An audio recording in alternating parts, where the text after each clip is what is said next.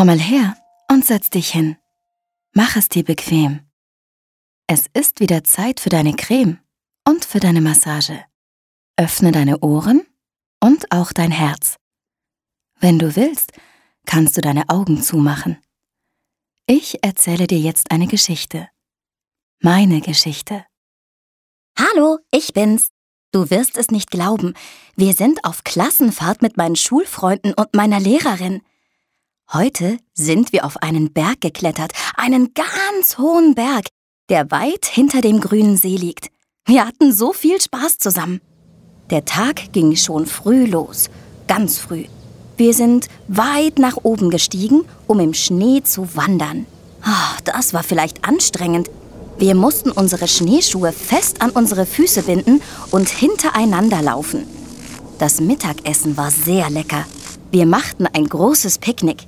Die Kälte tat aber ganz schön in unseren Gesichtern und an den Ohren weh.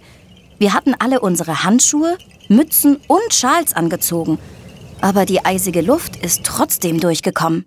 Es war wirklich zum Schlottern.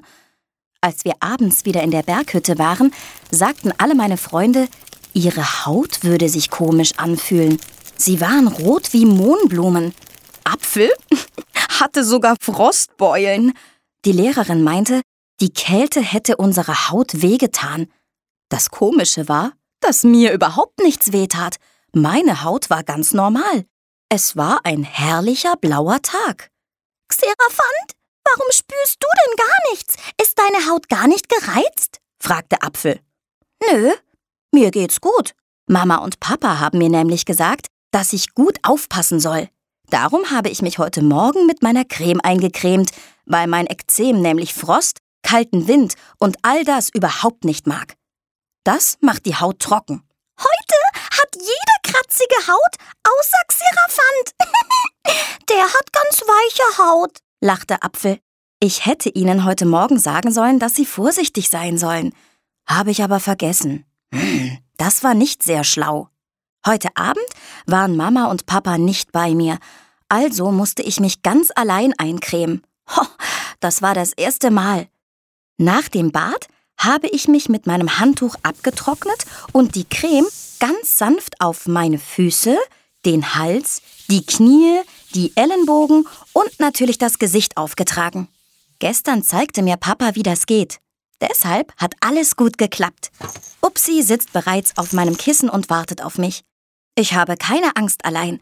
Mein Kuscheltier schläft neben mir und ich werde einfach von ganz viel Schnee träumen. Morgen sollte ich wirklich fit sein, weil wir nämlich etwas Besonderes vorhaben. Äh, aber das ist eine andere Geschichte.